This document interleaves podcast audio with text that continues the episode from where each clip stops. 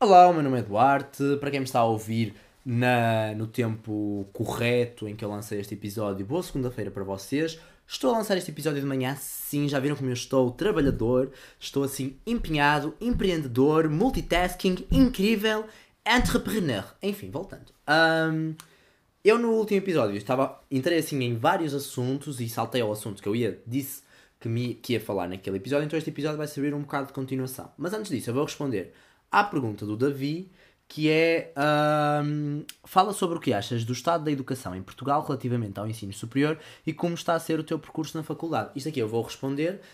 Esta pergunta eu tirei da aba de questões e perguntas do Spotify. Ele está mesmo no Spotify. Se vocês me estiverem a ouvir no Spotify, vocês só deslizam para baixo. Se vocês me estiverem a ouvir noutra plataforma, tipo Google Podcasts, Apple Podcasts, etc., que também está disponível um podcast nessas plataformas, caso vocês não saibam e queiram, por alguma razão, ouvir nessas plataformas, podem pesquisar. Eu só não estou na SoundCloud. Enfim, voltando. um, vocês podem, eu vou sempre deixando um chart para vocês responderem e vocês podem, sintam-se livres sempre para usar esse momento para responder. Respondendo à pergunta do Davi sobre o que eu acho do estado da educação em Portugal relativamente ao ensino superior, que é uma pergunta assim que tem muito que se lhe diga. Olha, eu não sei. Ah, eu não sei. Também estou cansado de refletir sobre o estado público das coisas. É assim, em primeiro lugar, abaixo as propinas. Já chega de haver propinas. Tipo, as pro... o... Eu não acho que as universidades tenham qualidade que se justifique o preço das propinas. Ponto. Tipo, uh, segundo a nossa Constituição, não é? ou segundo alguma coisa na nossa República, se não é Constituição, é algum, algum órgão, nós devemos de desenvolver e devemos a estabelecer educação pública, gratuita e universal, não é? é? Se não é, deveria ser uma das bases da República. Se não é a base da nossa República, deveria ser. É tipo, o Estado é laico, não é? Que também há muita discussão de que o nosso Estado de facto é laico. Ah não, mentira, o, no... o Estado francês, por acaso, por exemplo, é laico mesmo, tipo, na Constituição, mas acho que o nosso Estado, houve aqui há uns tempos uns reacionários de direita a dizer que o Estado efetivamente não é laico, por alguma razão. Ah, mas é laico sim, e quem disser que não é laico, vai ser laico à força. Mania. Porquê que o Estado não haveria de ser laico? É uma república. Se bem que também tem muito que se lhe diga, não é? A nossa república salazarista não era laica. Enfim, voltando. Uh, república. Ah, pronto. Eu acho que é muito importante então nós estabelecermos educação desta forma, não é? De uma forma gratuita, universal. E isso inclui manuais escolares, inclui material escolar e inclui faculdades. Uh, eu sei que estamos muito longe desta utopia em que a educação efetivamente é universal, gratuita e disponível uh, free, acessível, free, eu disse free, free e open source para toda a gente. Infelizmente não é assim. Mas, opá, mas é verdade, não é? Acho que deveria ser, tem que ser gratuito e as propinas é a primeira coisa a ir embora. Felizmente, no tempo da geringonça, que muita gente critica, eu também sou crítico de alguns pontos, mas eu acho que a geringonça trouxe-nos coisas muito boas e uma das coisas que a geringonça nos trouxe é efetivamente uma lei que permite que, ou que obriga a que sempre que os preços de as tabelas de preço das propinas sejam revistas, elas sejam sempre abaixo do ano anterior ou igual, ou seja, é impossível reaumentar o preço das propinas, o que vai numa trajetória muito positiva. Porquê? Porque também em questão aos movimentos de inflação que nós estamos neste momento a ver, essas questões todas da inflação, uh, as propinas elas não vão poder inflacionar, o que é uma coisa maravilhosa, é uma coisa incrível porque as propinas nunca foram de graça em Portugal, não é? Mesmo após o 25 de Abril, elas tinham um valor que hoje corresponderia, não é? Na, na no câmbio, uh, corresponderia a 6 euros, ou seja, era um valor simbólico. É a mesma coisa que se vocês quiserem frequentar o ensino secundário sendo maiores de idade, vocês também têm que pagar um valor. Um, um valor de seguro, não é? E eu penso em, em alguns lugares também têm que pagar um valor de propina que é um valor simbólico também, é assim um valor mesmo, uns euros, não é assim, sei lá, para aí 2 euros, uma coisa assim. Uh, então, uh, esta lei ela é um bocado nesse rumo, não é? Na tentativa de voltar a tornar o preço da propina simbólico. E, uh, sei lá, eu neste momento, por exemplo, eu pago quase 70 euros por mês por propinas, eu não tenho, não tenho a propina completa para estudante nacional e sem, sem bolsa. E é um um valor muito mais baixo do que estava há uns anos, não é? Um valor muito mais baixo que as privadas também, mas eu também sou muito contra esta ideia de que o público se deve regir pelo privado, porque o privado rege sobre o livre mercado, o privado rege sobre o lucro e o público rege sobre qualidade sustentável, não é? o serviço público, ao contrário do que os liberalagens queiram dizer, não é? A vantagem do serviço público não é comer nos impostos. É que a vantagem do serviço público é que ele não tem um gasto muito pesado no privado, que é o gasto do lucro. E ao contrário do que os liberais e do que a direita diz, de facto é impossível, numericamente, que eles dizem que percebem muito de economia, mas quando vamos a ver não percebem, né? Que é, é impossível que um serviço bem gerido público seja, tenha pior qualidade que um serviço igualmente bem gerido privado ao mesmo preço, não é? Tipo, tenha menos qualidade. Tipo, um serviço público bem gerido vai ter a mesma qualidade que um serviço privado bem gerido por um preço mais barato. Ponto. E depois a questão de ser redistribuído por impostos, ou seja, de ser distribuído por todas as pessoas, também baixa o custo. Porquê? Porque é muito, é muito esquema dos seguros, porque os privados têm a cena, é? a direita tem a cena de dizer que o sistema de impostos, que é uma distribuição, que é, é aquela mentalidade ah, se eu não pago, se eu não usufruo, não pago. Mas, no entanto, são super a favor de seguros, que é, é exatamente o mesmo sistema, que é não quero, não é? Eu preciso de um seguro de saúde. Eu, quando não estou a usufruir de seguro, estou a pagar na mesma. E estou a pagar na mesma e, ao mesmo tempo, estou a financiar, não é? O tratamento de outras pessoas. Qual é as limitações, não é? Os limites do seguro e porque é que um seguro não é tão bom como um, um sistema, como um Estado Social, não é? É que um seguro, efetivamente, dá lucro a uma seguradora. E um seguro tem sempre uma quantidade de limites e coisas esquisitas, não é? Que são muito estranhas e que, enfim. Enquanto que o público é de todos. E muito usando o nosso slogan de esquerda que eu adoro, o público é de todos, o privado é só de alguns. Então é óbvio porque é que o público é melhor do que o privado, não é? Eu tenho muito aquela frase que eu uso, que eu gostava muito de saber quem é a senhora que escreveu esta frase, porque eu, muita gente acha que a frase é minha, mas não fui eu quem inventei, que é esta frase que eu tenho aqui na parede, que levo nas manifestações, que é quando tudo for privado, seremos privados de tudo. Isto é uma frase que eu tirei de uma fotografia de uma manifestação do 1 de maio de há muitos anos atrás. Uma fotografia a preto e branco, uma fotografia, se eu não me engano, dos anos 80 ou dos anos 90. Então eu não eh, sei quem é que escreveu, porque eu gostava muito de saber quem é que foi a senhora que escreveu. Esta, este cartaz ele faz um furor imenso, não é? Eu, este, não é? este cartaz, ele no, no ano passado, na, no ano passado não, neste ano, na Revolução, de 20, na Revolução não, para mim, queria que fosse uma revolução, mas infelizmente foi só uma manifestação do 25 de Abril. Ele foi imensamente fotografado nas minhas mãos e na mão de outras pessoas, que eu sou uma pessoa, eu não sou invejoso, não, eu distribuo os meus cartazes. E então, sim, este cartaz fez muito furor. Mas enfim, uh, é isso. Tipo, o Estado Social é muito importante e as faculdades elas são parte do Estado Social. Eu acho que nós já pagamos impostos, não é? E esses impostos eles já têm que, não é? A máquina do Estado, digamos assim, já tem que alimentar essa questão porque é uma questão intrínseca e é uma questão, é uma questão intrínseca à qualidade de vida das pessoas e é uma questão intrínseca à qualidade de vida do Estado, não é? Da, do país, não é? O, nós não temos um. Nós se queremos mão de obra qualificada, nós se queremos um. Mesmo, isto aqui é mesmo uma coisa que a própria direita, se, defende, se fosse, se tivesse, não é? Congruência no discurso que tem, também apoiaria propinas livres, porque vai haver mão, mão de obra qualificada muito mais diversa e muito mais apta, não é?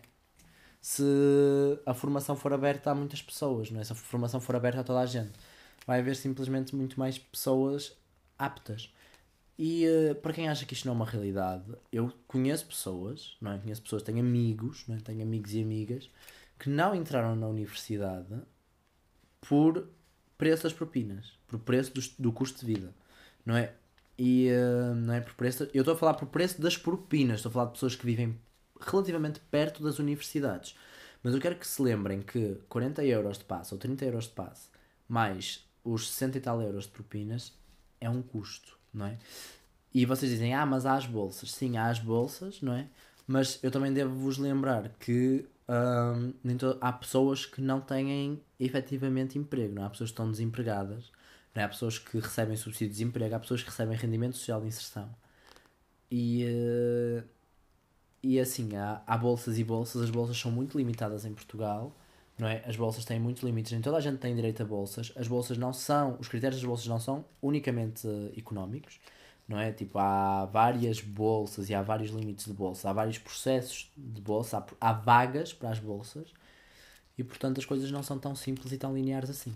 E nem preciso de falar, não é? Do que é que é uma pessoa entrar noutra cidade na universidade e aí a pessoa não tem dinheiro nem é necessariamente para as propinas, é dinheiro para manter não é, os filhos longe de casa, que o custo de vida é muito alto em qualquer lado. Mais uma vez, as residências são escassas, então é preciso muito nós refletirmos sobre isto.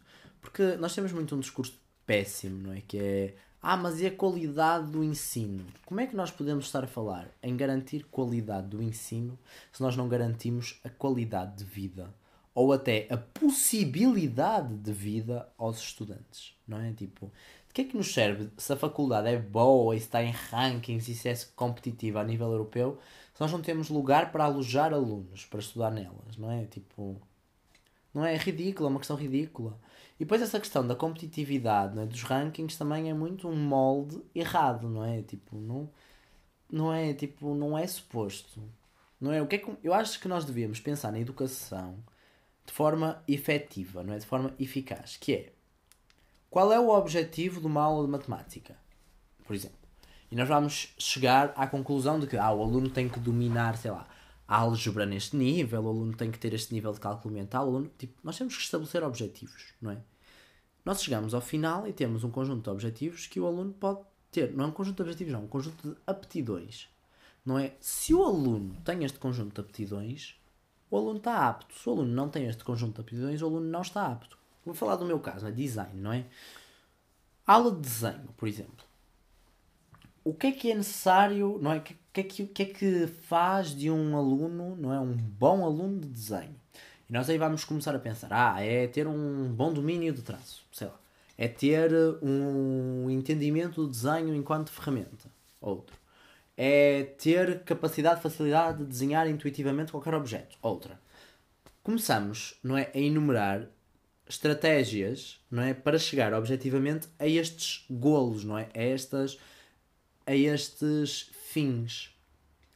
Porque eu acho que uma aptidão é uma coisa objetiva, não é? Ou seja, uma pessoa que seja apta a trabalhar com Photoshop é uma pessoa que seja apta a trabalhar com Photoshop, ponto, não é? Ok, podemos dizer que é uma pessoa apta a trabalhar com Photoshop para, para imagem, por exemplo. É uma pessoa apta a trabalhar com Photoshop para animação, por exemplo, ilustração. Certo, pronto, pode ser. Mas uma pessoa que esteja apta a utilizar Photoshop para ilustração é uma pessoa que esteja apta a utilizar Photoshop para ilustração. É uma pessoa que, à partida, se não está totalmente apta para trabalhar com um meio qualquer, sei lá, para fazer uma coisa muito específica, é uma pessoa que, à partida, vai estar à, à vontade para experimentar e para procurar meios de como aprender ou como arranjar soluções para esses problemas. Ou seja, eu sinto muito, não é? De que esta reflexão sobre a qualidade do ensino ela tem de partir muito de qual é a aptidão que nós queremos que um aluno tenha a resolver problemas e não tanto qual é o ranking e não sei o que. Tipo, não, tipo, é muito de este aluno, enquanto, eu não vou dizer enquanto profissional, vou dizer este aluno enquanto trabalhador, não é? Este aluno enquanto funcionário, este aluno enquanto função, não é? Enquanto pessoa que vai fazer, vai ter uma função. Ele vai estar apto a ter esta função. Ele vai estar apto a resolver os problemas que eventualmente provenham no exercício desta função? Se sim, ele está apto, se não, ele não está apto. A universidade, não é uma faculdade, ela dá esta aptidão ao aluno, se sim ela é boa, se não ela é má. Ou seja, nós complicamos muito estas questões porque nós também, é mais uma vez um vício capitalista que é a ideia de prateleira de supermercado, né? Nós queremos chegar ao supermercado, ver 40 mil uh, marcas e sabores e cheiros de shampoo diferentes e depois vamos ficar 30 minutos a olhar para ver se eu quero o de mel e pepino ou se eu quero o de leite de cabra e baba de caracol. Tipo, pá, é irrelevante, é um shampoo. Tipo, não é? Eu, eu, eu faço as minhas compras de uma forma muito mais limitada, não é? Eu sinto que também eu resolvi muito desta questão e já vou entrar ou então na questão do capitalismo e vou falar sobre o. Um, o que estava a falar no podcast anterior, não é? No episódio anterior, que era a questão do amor ser fabricado e do amor ser um, um conceito capitalista. Uh, mas, portanto, falando da minha questão de consumo, eu não acredito muito em consumo consciente, não é? Eu acredito em sermos conscientes consumidores, não acredito em sermos cons consumidores conscientes de, de serem consumidores. Porque quando nós falamos de consumo consciente, nós é, isto também já é um vício capitalista, não é? Que é nós dizermos que o consumo é consciente, não é? Ou seja, nós já estamos a tirar de nós, nós estamos a tirar de cima, não é? O nosso peso de sermos conscientes. Consumo ético.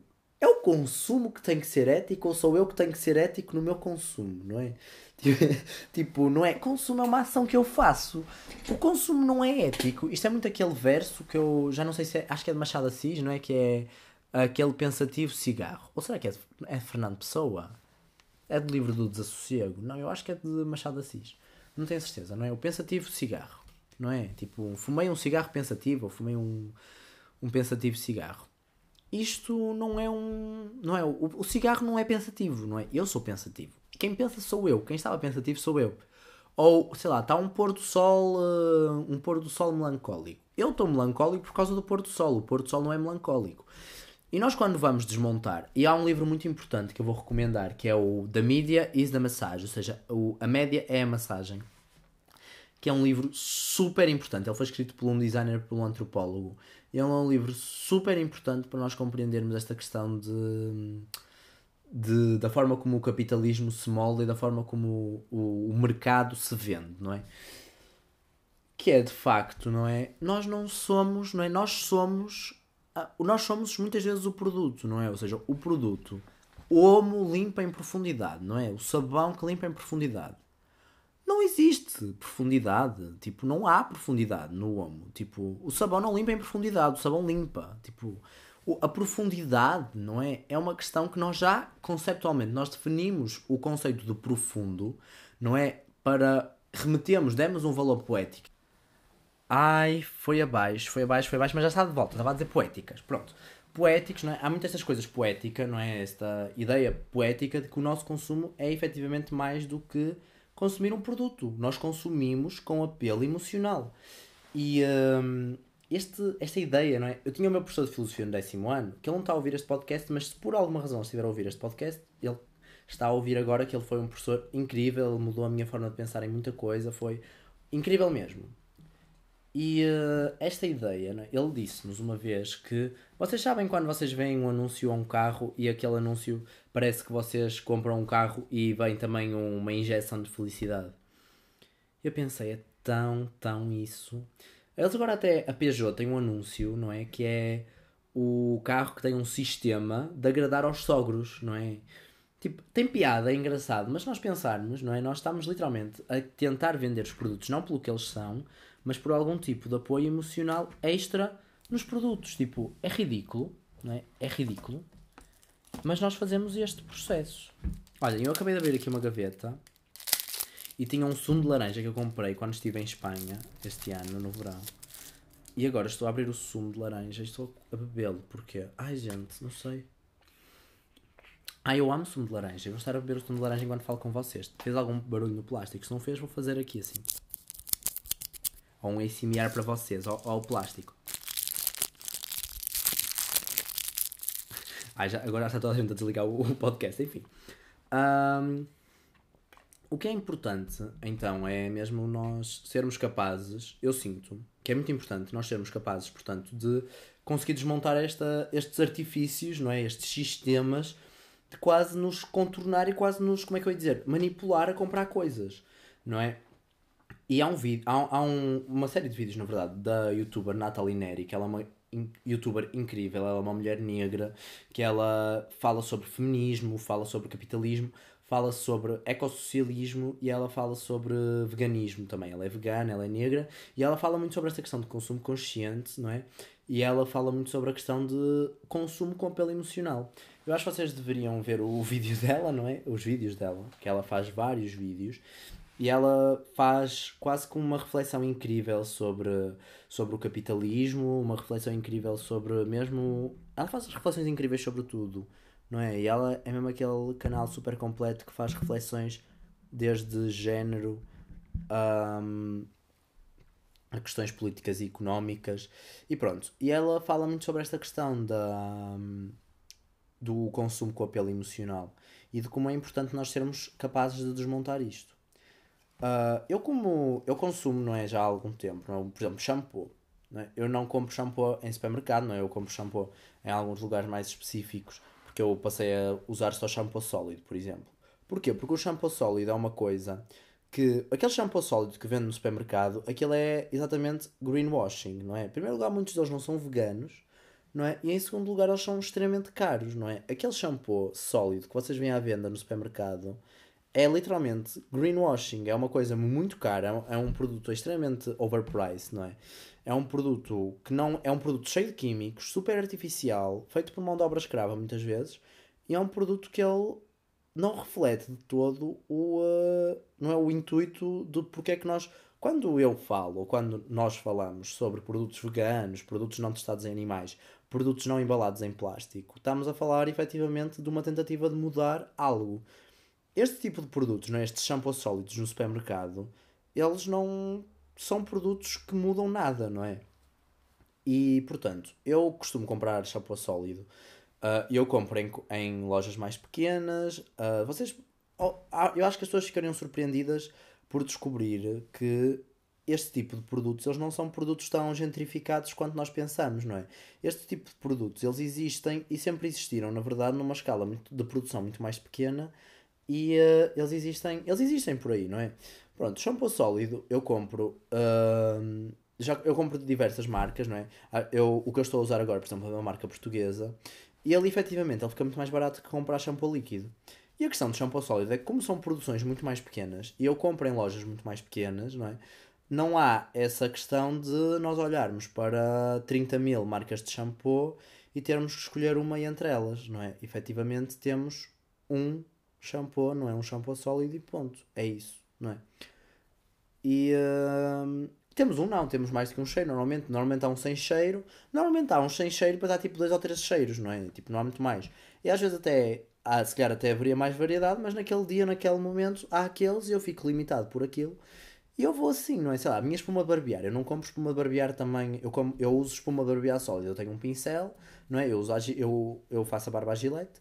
E, uh, portanto, eu tenho um pincel, tenho uma tacinha, não é? E eu uh, esfrego o pincel na, no shampoo, no, na barra de barbear e faço a espuma e uso essa espuma com, o, com a gilete. E funciona perfeitamente, não é?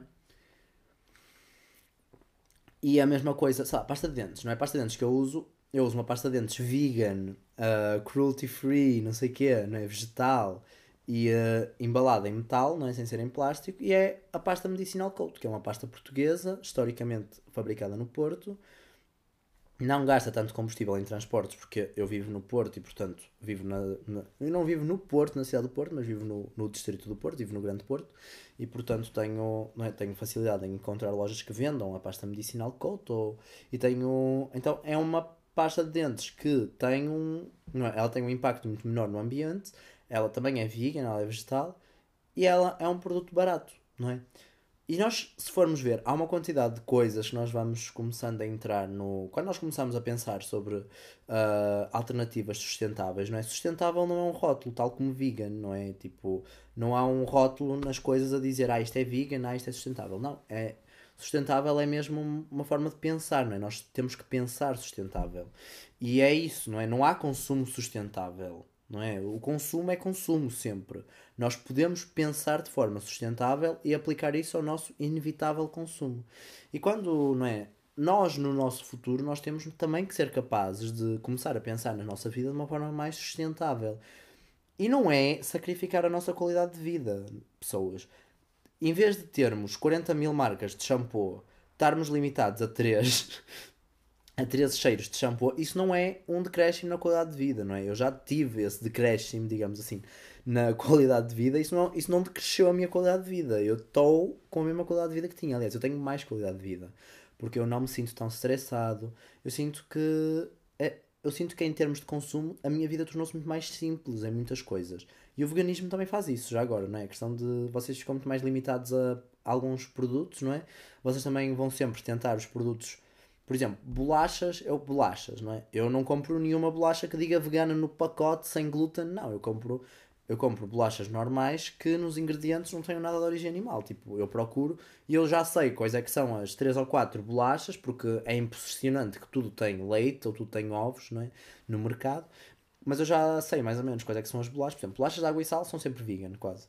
Não é? Eu já sei quais é que são as bolachas que têm aquilo, não é? Que são que são as que eu vou comprar. Ou seja, o, a ida à mercearia, a ida ao supermercado fica muito mais fácil de fazer e fica muito mais previsível. E. Uh, porque há muita essa coisa, não é? E eu sei que há gente que na cabeça delas isto vai ecoar de uma forma quase. Ai que coisa rotineira.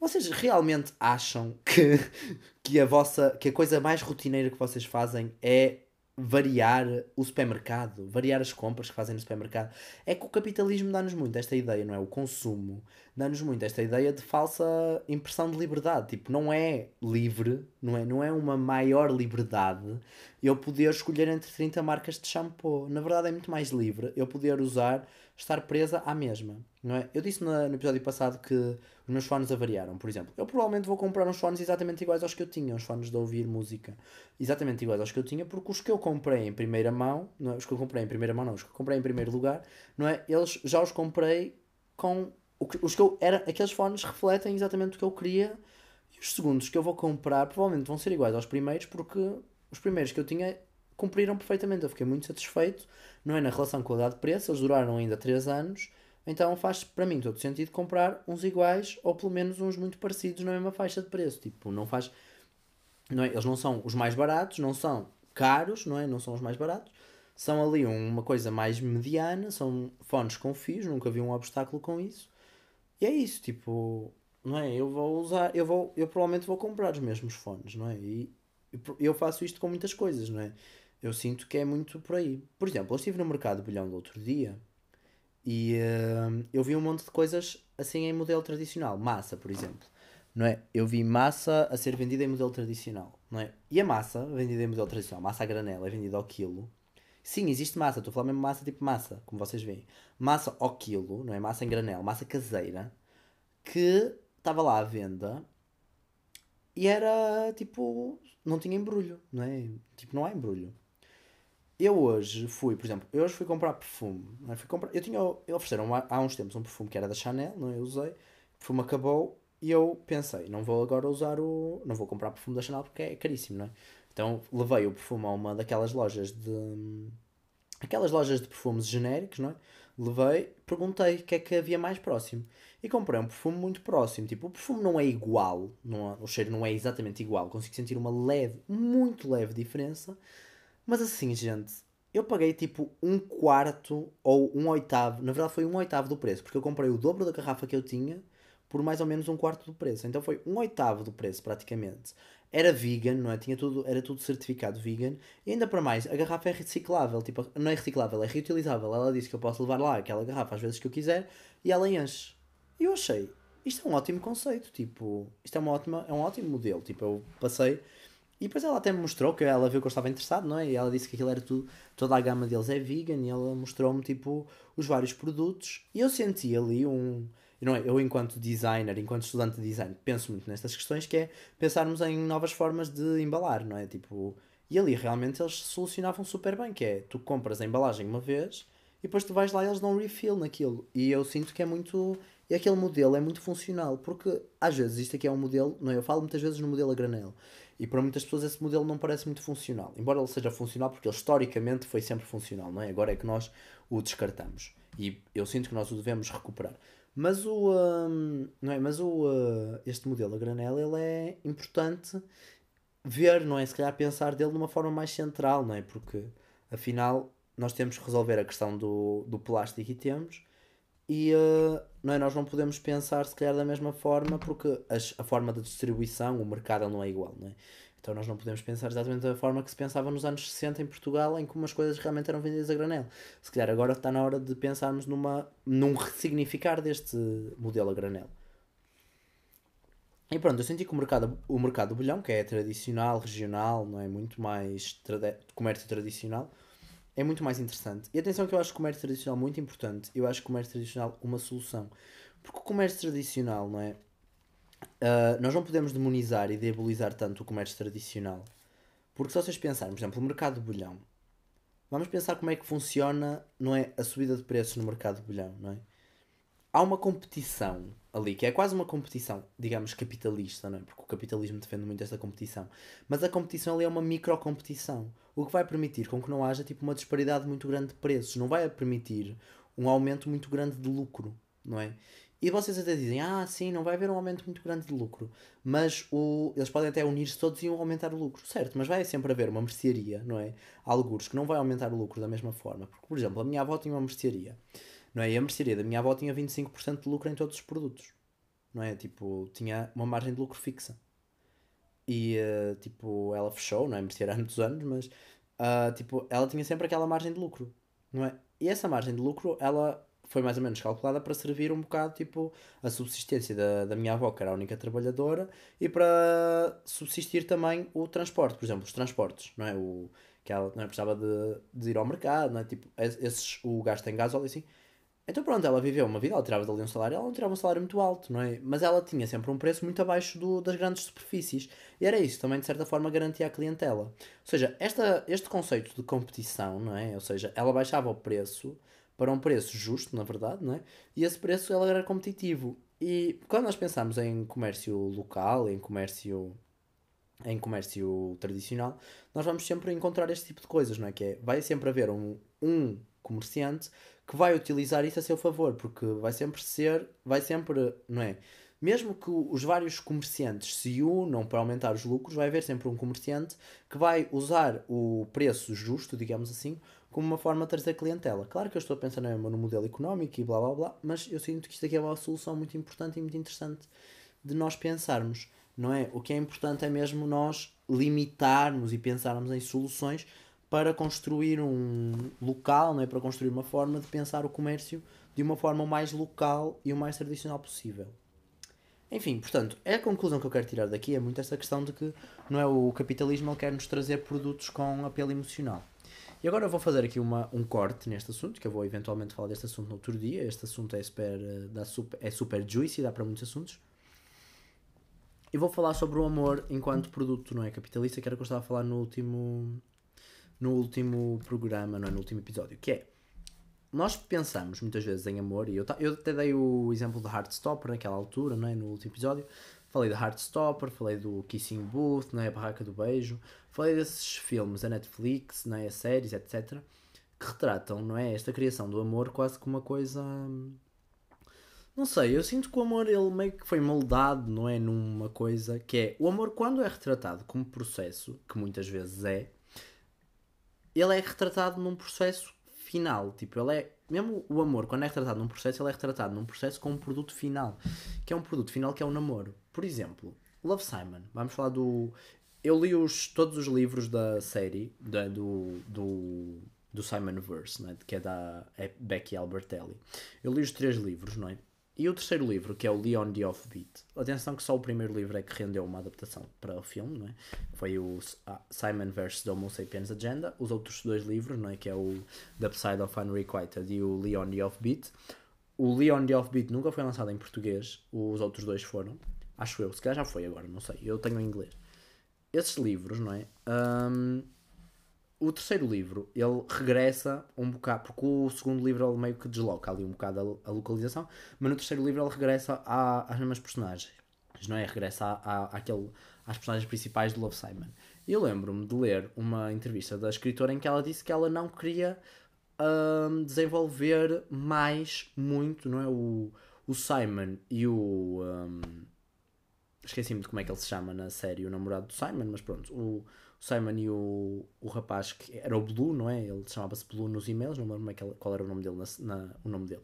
Mas pronto, uh, não é? O Simon e o Blue, ela não quis desenvolver o, a, a relação deles, tipo, ela quis deixá-los quase como pano de fundo, não é? E explorar outros personagens do grupo, que é uma decisão que eu acho que funciona bem, e aqui não é uma crítica ao livro, mas é muito a ideia de que ela literalmente deu a ideia de que eu criei uma relação, não é? Criei um romance e fechei esse romance ali. Ou seja, eu fechei aquele romance. Tipo, até o próprio namoro, não é? Até a própria, digamos, junção é vista como um produto, não é? E isto aqui depois reflete também na forma como nós vemos casamento. Nós também vemos casamento como um produto. Nós não vemos relações humanas como aquilo que elas são, que é relações, que é uma relação, não é uma relação, é temos dois ativos em contacto, não é? Temos dois ativos em intertroca. Nós não vemos isso, não é? Nós vemos dois ativos que realizam um processo juntos até se unirem juntos num passivo, não é? Numa coisa falsa, numa coisa fixa, não é? Nós vemos muito isto na nossa sociedade, não é? Nós vemos muito esta ideia, não é? Esta ideia que a monogamia nos plantou, não é? Que, não é? que é, nós temos duas pessoas que elas conhecem-se, elas têm um processo de se conhecerem e elas transformam-se em algo e fim. E nós na sociedade capitalista vemos isto em tudo, não é? Este discurso em tudo, tipo, nada é finito, tipo, nada é um produto. Nós sabemos disso, toda a gente sabe, não é? A vida acaba, as coisas acabam, a fruta fica podre, sei lá. O, os empregos mudam-se, tipo, as vontades mudam-se, não é? Mudam-se os tempos, mudam-se as vontades, não é? Como diz. Um, ou seja, não faz muito sentido este discurso de que nós temos efetivamente um, um, produto ali à nossa espera de um. Não é? Porque nós temos muito esta ideia, até mesmo aquela ideia que o capitalismo planta da produtividade é super acerca disto, que é super acerca de produção não há produção. Não é? Na nossa vida, nós raramente vamos ter processos que efetivamente vão originar produtos. Não é? Na nossa vida, muitos dos nossos processos, e quando eu falo de processos, falo processos a longo prazo, eles são processos que eles vão originar mudanças que, por suas vezes, vão ser em si processos e inícios de processos. Quando nós começamos a conhecer uma pessoa, não é? seja no Grindr, seja no Tinder, seja na discoteca, seja colega de turma, colega de trabalho, seja no ginásio, etc. Quando nós começamos a conhecer uma pessoa, não é? Isto assumindo que nós queremos desenvolver uma relação exclusiva, não é com esta pessoa. Eu utilizo a palavra exclusiva ao invés da palavra monogâmica, pela razão que eu expliquei, que é a monogamia é um sistema que foi criado para prender corpos das mulheres, não é? Porque nós sabemos que a única pessoa que era realmente forçada a respeitar a monogamia eram as mulheres, não é? Os homens nunca respeitaram a monogamia e, portanto, eu sinto e considero que monogamia é um termo que está preso a uma, a uma construção, não é? Uh, patriarcal, não é? Hetero, uh, cis-heteropatriarcal, heteronormativa e, portanto, eu sinto que nós devemos criar um termo real para as coisas que nós estamos a falar, que é um acordo mútuo, duas pessoas que sentem que devem manter uma exclusividade de relação e por isso eu prefiro utilizar a palavra exclusiva, não é? Uma relação exclusiva, uma relação entre duas pessoas que duas pessoas mantêm entre elas, não é? Uma relação fechada, uma relação exclusiva. Pronto, pensando que estamos no sentido de relação exclusiva, e até pode ser uma relação exclusiva aberta, não é? uma relação entre duas pessoas, mas aberta, pronto independentemente disso, não é? Mas se estamos dispostos a criar uma relação de cariz romântico e de cariz mais, digamos, tradicional, mais quase monogâmico, uma relação exclusiva, não é? Entre duas pessoas, se nós estamos preparados para, e se queremos, não é? Se ambicionamos, ou se não ambicionamos, mas estamos abertos a criar esse tipo de relação com essa pessoa, não é? com uma pessoa que nós conhecemos, nós vamos iniciar este processo. Nós, quando começamos este processo, nós não podemos achar que o processo vai ter um fim que é a pessoa aceita o namoro. E eu acho que depois isto aqui leva a muita frustração, não é? Que é as pessoas acreditam que efetivamente conquistaram a pessoa, que essa ideia de conquistar é tão errada, não é? Nós não conquistamos pessoas, não é? Nós, tipo, nós convivemos com pessoas. E um namoro é um convívio na mesma, não é? Tipo, um, uma relação sexual é um convívio na mesma. Eu sinto que nós. Porque nós, sabem, eu, eu sinto que isto aqui vem tudo do puritanismo religioso que comercializou não é, a relação e puniu o sexo, não é? Porque nós quando nós passamos a ver sexo como algo nojento, como algo feio, como algo errado, e nós desgarramos sexo das pessoas, não é? Tipo, desgarramos sexo das nossas relações intersexuais, quase, e fazemos interpessoais, não é intersexuais, das nossas relações interpessoais, não é? Quando nós tiramos, quando nós arrancamos o sexo, não é? Às nossa, aos nossos namoros, queremos quase que fantasiá-los, não é? Quando nós tiramos o sexo e nós falamos de sexo em si, e nós aí vamos usar a palavra sexo casual, não é? que é aqueles one night stands, pessoas que procuram sexo por sexo, não é? Nós queremos representá-lo de uma forma tão diabólica que até parece que quando nós estamos a falar de sexo, nós não estamos a falar de uma relação entre duas pessoas. É que sexo resume-se a. São duas pessoas, são dois seres humanos. Eu não compreendo o que é que pode estar errado entre dois seres humanos. E não há nada de mais bonito ou de menos bonito entre sexo entre dois namorados e de sexo entre dois desconhecidos, não é? Se o sexo for consentido, não há nada mais. Beleza está no olho de quem a vê, tipo, não há. Essa, não há uma beleza intrínseca a nada, tipo. Isto é mais uma vez uma crença naqueles processos, não é? Tipo, porque. Gente, como é que nós podemos dizer que sexo é mais válido entre pessoas que namoram e pessoas que se gostam e não sei o quê? quando há uma quantidade absurda de mulheres que nunca tiveram um orgasmo. Não é tipo, há uma quantidade absurda de mulheres que nunca tiveram um orgasmo. Não é uma quantidade absurda de mulheres que nunca tiveram um orgasmo com um parceiro. Não é? Ou com uma parceira. Embora que eu sinto que com uma parceira, não é? Relações lésbicas eu sinto que há sempre, não é? Uh, há, muito mais, há um índice muito mais alto de pessoas que sentem orgasmos, não é? Mulheres que sentem orgasmos.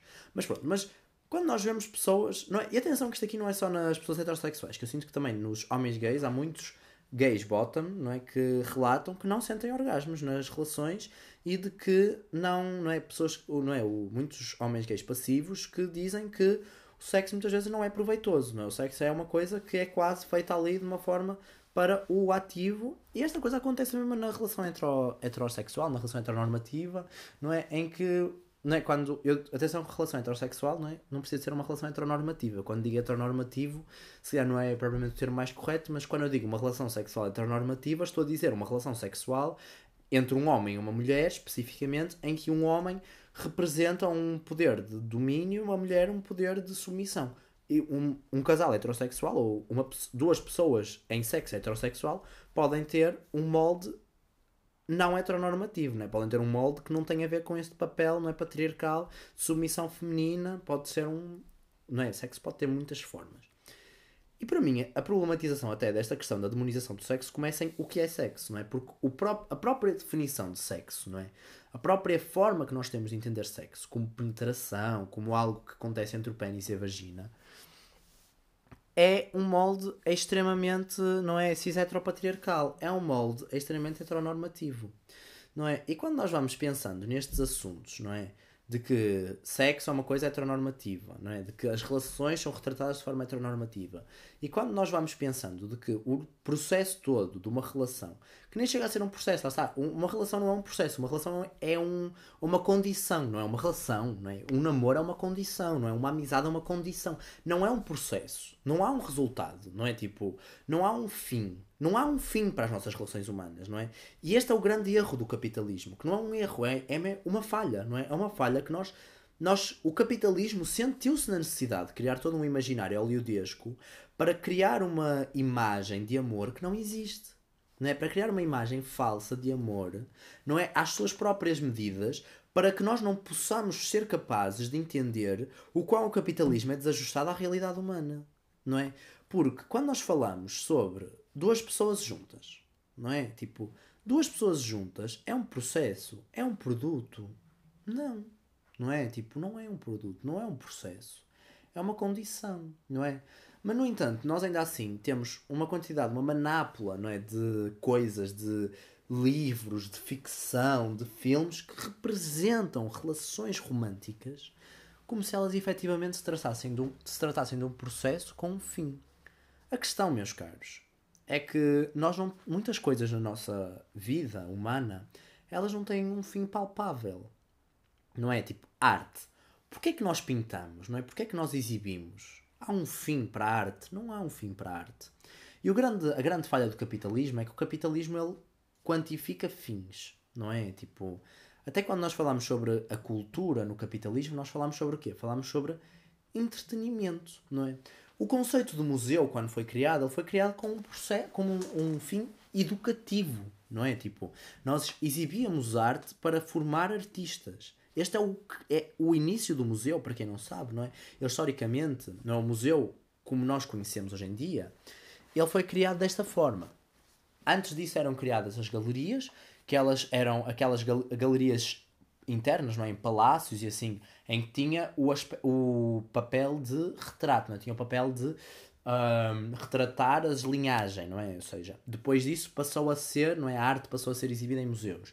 Estes museus foram criados pelo meio académico, estes museus foram criados com fim académico, não é? Ou seja, a arte, não é? A arte e a cultura, que são uma das coisas não é, que os humanos fazem que não tem um fim em si, são coisas que, não é? Elas têm um. Elas foram, digamos, criar, elas foram, foram produzidas, elas foram transformadas em produtos pela nossa sociedade, não é? O, não é? o museu ele foi criado com um fim, não é? A cultura. Vamos falar, por exemplo, sei lá, do, do teatro, não é? O teatro, nós hoje em dia chamamos ao teatro a cultura e dizemos que é importante nós irmos à cultura para nos tornarmos pessoas mais cultas, não é? Ou seja, a própria ideia elitista de cultura transformou a cultura num produto com um fim próprio, não é? Com o um fim de sermos uma pessoa mais culta. E uh, eu vou-vos dizer uma coisa: vocês irem ver uma peça de teatro, não é? vocês irem ver um espetáculo, não vos faz pessoas mais cultas, não é? O processo de vocês serem uma pessoa mais culta, não é? Que é possível e pode provir daí, é um processo, mais uma vez, vosso. Não é algo que é garantido, não é? Quando nós falamos de um produto, por exemplo, consumível, vamos falar, por exemplo, sei lá, de uma maçã. Quando eu como uma maçã, eu efetivamente estou a alimentar-me. Tipo, uma maçã ela alimenta-me porque é isso que ela faz. Basta eu comer essa maçã, que o contacto de eu comer essa maçã ela é suficiente para me alimentar. Mas nós não podemos ver outro tipo de coisas, como namoros ou como arte, dessa forma. Nós não podemos achar que eu vou ver um filme e que eu vou virar automaticamente culto porque vi esse filme. Ou que aquele filme me vai dar um ensinamento porque eu vi aquele filme, ou porque um livro me vai ensinar alguma coisa porque eu vi aquele livro. E voltando à pergunta inicial da cultura e da educação, é muito importante nós percebermos que não é porque eu li os Maias que eu percebi alguma coisa sobre a literatura daquela época, ou que eu percebi quais é que são as marcas do Essa de Queiroz não é na forma como ele escreve. Não, tipo, não é assim que as coisas funcionam. Tipo, não é o, os processos, não é os contactos humanos, eles provêm de resultados de processos humanos e não de coisas, não é? Eles não são coisas, não é? Tipo, e namoros é a mesma coisa. Nós não fazemos namoro com nenhuma finalidade. Não é? E quando nós falamos de cinema, cinema é uma arte. O cinema foi transformado num meio de entretenimento para poder ser comercializado. O namoro, nós fazemos a mesma coisa, nós transformamos o namoro numa forma romantizada de ser, não é?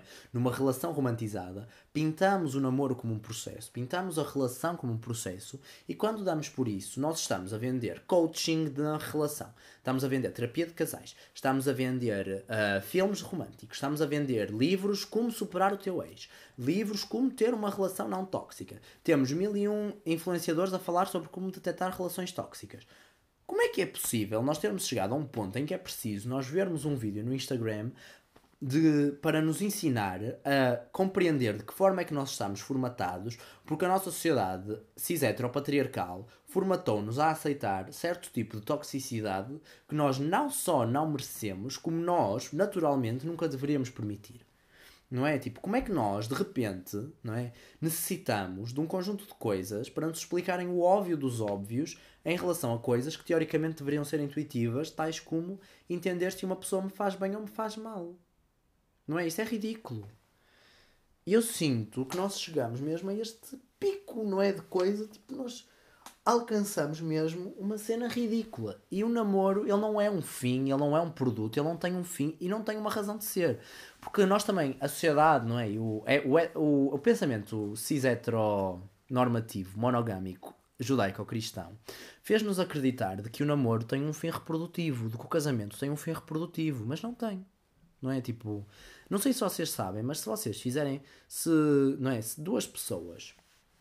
Fizerem. Se duas pessoas não é? De sexos opostos, de sexo, não é? De pessoa, uma pessoa com um pênis, uma pessoa com vagina, fizerem sexo, não é? E elas forem as duas, estiverem as duas nas condições de fertilidade, não é? Se não forem estéreis e se estiverem em idades, nas idades corretas, tipo nas idades certas, etc., elas vão efetivamente reproduzir-se, não é? Ou vão, tipo, a reprodução, o que eu quero dizer é que, não complicando desta forma, é? A reprodução depende de reprodução, não é? A reprodução é fecundação. Basta um, basta um óvulo ser fecundado por um espermatozoide para haver uma reprodução.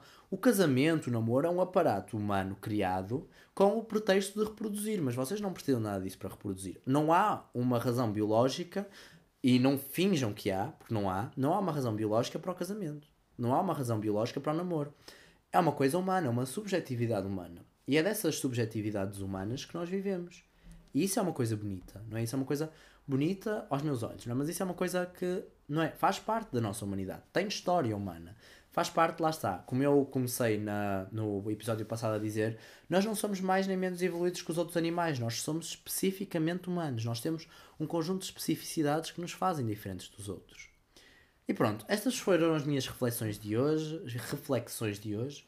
Espero que vocês tenham gostado, não é? Uh, até ao próximo episódio, não sei quando é que ele vai sair, mas eu espero que saia daqui a pouco tempo. Não sei qual é que vai ser a frequência que eu vou fazer estes episódios, mas é isso. Um beijinho a todos. e uh, sigam-me nas redes sociais se vocês quiserem. E é isso. Tchau!